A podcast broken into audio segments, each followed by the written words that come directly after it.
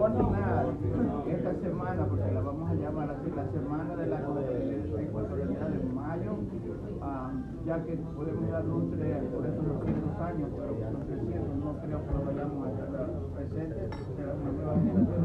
Pero por lo pronto vamos a dejar enmarcado cada una de las actividades de y esa oportunidad de los 200 años para que eh, en los récords históricos para que en un futuro se sepa que sí vieron ecuatorianos y no ecuatorianos, porque la victoria de Pichincha no solamente se llevó a cabo con ecuatorianos, personalidades de diferentes comunidades quieren esos nombres registrados para la posteridad de haber sido parte de esta historia que, ya, ya, se está, ya se está escribiendo desde este momento. Gracias en lo personal, quiero dárselo a cada uno de ustedes porque en un tiempo tan corto pudieron ustedes atender nuestro llamado y es una cortesía de parte de ustedes para con nosotros y a lo cual nos sentimos comprometidos de, diferentes maneras, como amigos, como, como periodistas, como dijo Jimena, como colegas, pero independientemente nos alberga algo muy importante, como dijo la licenciada Roxana Cedeño, ah, que ya en New Jersey también se va a izar la bandera. Esas son las cosas que verdaderamente nos llenan de mucha satisfacción de que se hagan eco los diferentes condados, estados de la Unión Americana y que todos unidos podamos corear nuestro amarillo, azul y rojo, nuestro himno nacional en cada una de estas actividades cívico-patrióticas. Es lo único que nos ha conllevado, este no es el desfile del doctoral, este es el desfile de la comunidad ecuatoriana, el desfile hispanoamericano por la sencilla razón que convocamos a comunidades no solamente ecuatorianas y latinas, sino comunidades hasta anglosajonas que sean parte de una realidad y un hecho que ya lo estamos viviendo en este momento y en Ecuador ha tenido una resonancia increíble. Es algo que me ha llenado de mucha emoción ver cómo en Ecuador se ha hecho la cabalgata, se está haciendo, se espera mañana que esa cabalgata arribe a las faldas del Pichincha, que ahí se corre, el himno nacional, los cañonazos, eh, eh, los museos eh, han abierto sus puertas y estamos tratando de que nuestra gente, nuestras nuevas generaciones, no olviden lo que alguna vez pasó por alto o pasó por desapercibido en las aulas de clase. creo que para nosotros en esta oportunidad, aparte de informarles a ustedes las diferentes actividades que vamos a realizar, es un motivo de gran beneplácito volvernos a unir después de esta pandemia. Hemos perdido muchos soldados con la pandemia, muchos amigos que, verdaderamente marcaron nuestras vidas, muchos amigos que aún los extrañamos, los extrañaremos por siempre y a los cuales le vamos a rendir tributo el día viernes en la gala. Eh, es, muy duro, muy duro y eso nos ha afectado en lo particular eh, el que se nos hayan adelantado algunos amigos nuestros, que verdaderamente los llevamos todavía en nuestro corazón, porque crecimos, desarrollamos tantos proyectos positivos para nuestra comunidad en diferentes ámbitos y el saber que ya no los tenemos a nuestro lado nos llena de mucho pesar. Pero de igual manera, como decía eh, también uno que ya se nos marchó Pío Cupelo, el show debe continuar. Así que gracias una vez más, les damos la más cordial bienvenida. Eh, conocedores de su profesionalismo y de su entereza periodística. Sabemos que ustedes irán a cubrir cada una de las actividades nuestras con la ética, con el profesionalismo que a ustedes les caracteriza y eso obviamente es lo que queremos, que se dé a la realidad y como, toda, como todo evento de pronto hayan circunstancias que no estén muy acordes o si están acordes, esperamos que cualquier error se, sea, se nos sea informado porque somos humanos, podemos eh, cometer algún error algo, algo inadvertido porque todo es en vivo, como se dice en la cámara, pero eh, en realidad el, denominador común es tratar de hacer las cosas muy bien y ustedes pues nos den esas sugerencias constructivas que siempre serán bien acogidas de parte nuestra. Eh, le voy a, me voy a permitir pasarle la palabra a Jimena para los detalles de, de la rueda Bueno, realmente la parte mía es la parte histórica, eh, pero independientemente de lo histórico, eh, yo creo que es un verdadero privilegio para la comunidad ecuatoriano-americana que tenga presencia en Manhattan. yo, lo ideal sería que tengamos presencia en todos los cinco condados de la ciudad de Nueva York. Pero particularmente Manhattan es extremadamente importante porque los grandes desfiles mundiales están en Manhattan. Entonces, eh, siempre este ha sido un sueño que la comunidad ecuatoriana ha tenido y tenemos a unos eh, ecuatorianos, a unos compatriotas que han vivido y han visto a sus hijos crecer en Manhattan, que están haciéndolo prácticamente en el barrio donde han vivido toda la vida, han vivido más de 30 años en ese sector. yo creo que el hecho de, de que nosotros tengamos ese privilegio y celebrar ahora un centenario, a que nos vean las comunidades del mundo, tenemos que sentirnos felices y contentos y el calendario principal es el desfile por la batalla de Pichincha, que es el día domingo 29. Sin embargo, la tradición siempre ha sido dar la bienvenida a los invitados especiales, eh, incluida encabezado por Miss Ecuador, quien eh, llega mañana, mañana eh, para que asistan pues a la gala el día viernes donde se les bandas. como comité, Galo Plaza ha querido integrar la historia, entonces ahí hemos integrado la misa, que nosotros somos muy creyentes, no todos los ecuatorianos somos católicos, es un estado laico, como algún rato hacía mención el, el, de Ecuador, pero eh, mayoritariamente somos un país católico y la referencia que estamos haciendo el día jueves, a la cual están todos cordialmente invitados, a una misa de acción de gracias a Nuestra Señora de las Mercedes, o las Mercedes, es porque fue a la imagen a la cual se encomendaba Sucre y sus tropas. Entonces, eh, antes de subir la madrugada del 24 de mayo por la ladera, rodear la ladera para subir y, bajar y darles la sorpresa a los, españoles, al ejército de Aymerich, se encomendaron a la Virgen de la Merced, hasta el punto en que cuando gana, Sucre va y le entrega, le ofrenda su espada. Y él solicita en ese mismo mayo de 1822 hacer la misa en la catedral, donde ahora están sus restos. Ahí hacen una misa de Tedeum, una misa solemne, y la Virgen de, la Merced realmente, como la mayoría y como casi todas las vocaciones de la Virgen María, son originarias de la Virgen de la Merced es originaria de Barcelona en el siglo XIII, pero cuando llegan los mercenarios a Ecuador, encuentran esta imagen de una mujer en la isla de La Plata, que está en las costas ecuatorianas por Manaví, y ahí encuentran que era una imagen femenina tallada en roca, y que estaba rodeada de plata por las ofrendas que le hacían los devotos indígenas a esta divinidad femenina. Cuando llegan los mercenarios se da cuenta que no es una eh, imagen pagana, y es la Virgen de la Merced porque tenía merced de los enfermos. Entonces le trasladan a Quito y por eso la imagen que está en la Basílica de la Merced es una imagen tallada en piedra. Nadie dice, ¿sabe quién le talló? Porque es una, tiene una historia anterior a la, a la llegada de los españoles. Pero cuando gana el ejército, que realmente es donde inicia históricamente el ejército ecuatoriano, antes de la batalla no había ejército. Había eh, unos grupos de defensa, pero no el ejército ecuatoriano instituido como actualmente lo conocemos. Entonces, el ejército surge el 24 de mayo de 1822, pero surge y le declaran eh, generalísima y patrona de las Fuerzas Armadas a la Virgen de la Merced. Y posteriormente, en 1860, en un conflicto que tuvo Gabriel García Moreno, también se encomienda a la Virgen de la Merced y gana y le declara la patrona del Ecuador. Pero más allá de la parte formal, en el 61 le, como es eh, esta declaración del presidente, pues el Congreso también se hace eco y es por decreto del Congreso también reconocida como patrona del Ecuador. Independientemente de estos formalismos de los gobiernos,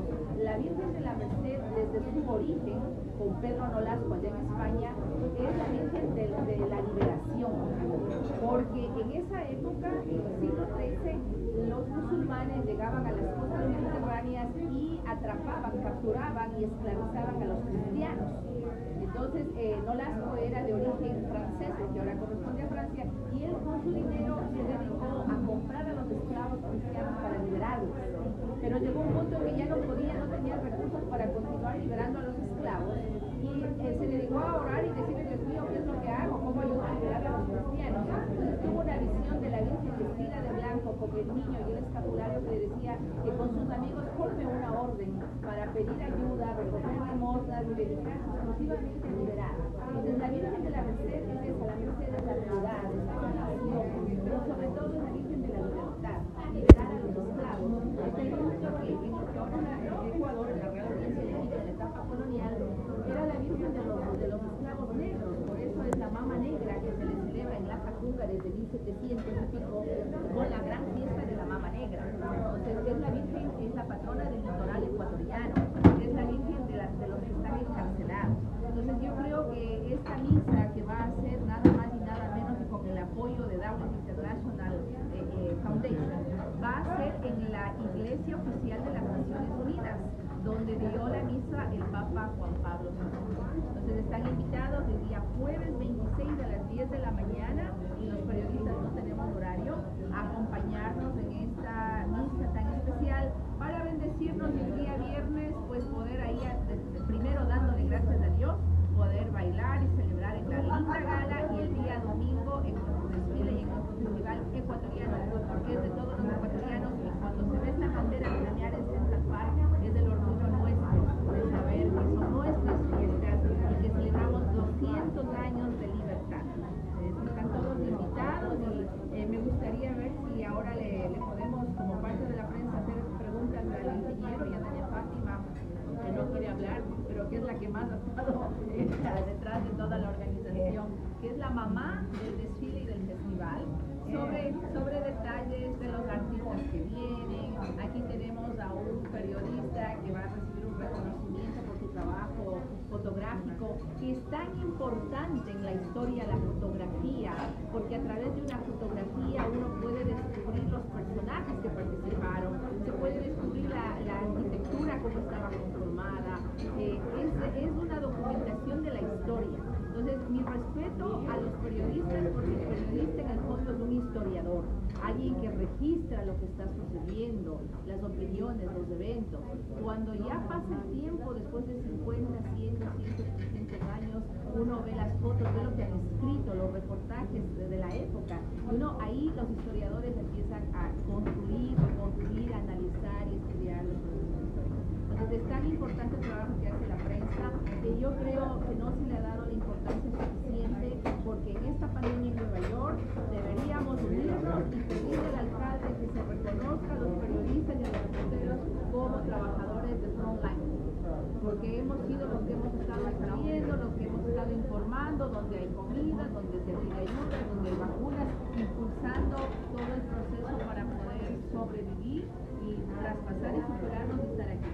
Yo considero que los periodistas eh, no han sido reconocidos eh, apropiadamente, pero en el desfile y el festival hay una caída de la prensa, siempre lo ha sido. Yo tuve eh, la oportunidad de trabajar con los esfuerzos en el Comité Cívico Ecuatoriano, donde se dejó establecidas unas fiestas maravillosas y ahora tengo el gusto también de compartir aquí en Manhattan, donde yo también vivo hace 22 años, en un sitio donde nos enorgullecemos de poder promover en medio de la comunidad internacional y de los estadounidenses la riqueza que tiene Ecuador. Eh, de los últimos estudios históricos hay mucha información de mujeres que participaron en la, independencia. Eh, la batalla es uno de los puntos de este proceso que empieza en 1809, pero se han encontrado que hubo militares de alto rango negros, por ejemplo. Hay cosas nuevas y no fue algo local de la capital donde se dio la batalla. Ahí fue el lugar donde culminó porque ahí fue el lugar donde comenzó a nivel continental en 1809. Que a veces mucha gente dice, ¿y por qué dicen que en Bolivia empezó, que fue antes? Realmente la independencia de Latinoamérica se proclama es en Haití.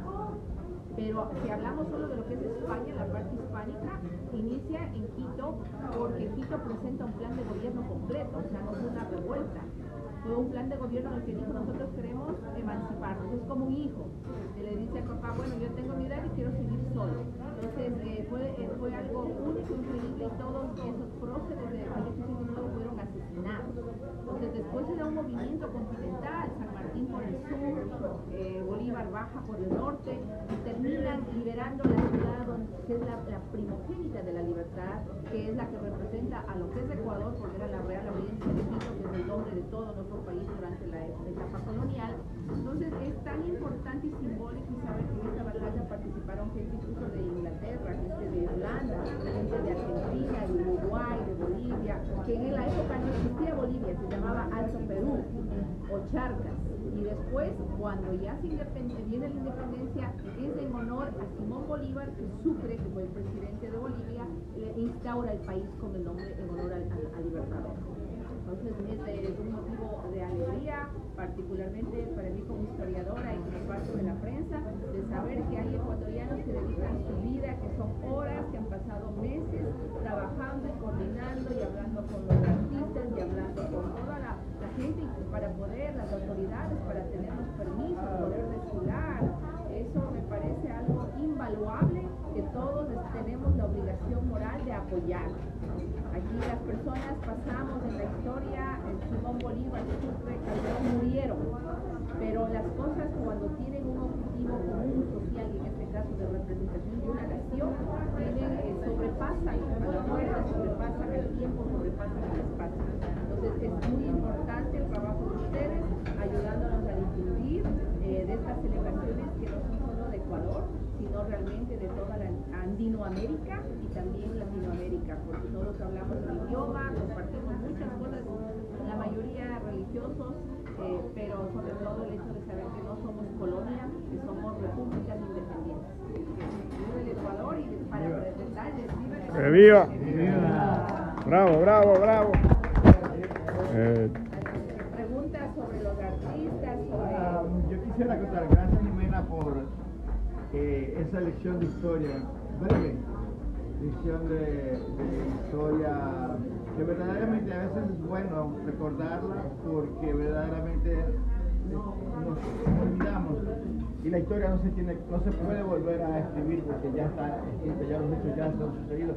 y están escritos en papel, los historiadores están estudiando sobre ella. Así que no, desafortunadamente no podemos cambiar el 24 de mayo por el 10 de agosto, ni por el 2 de agosto, ni por ninguna otra fecha.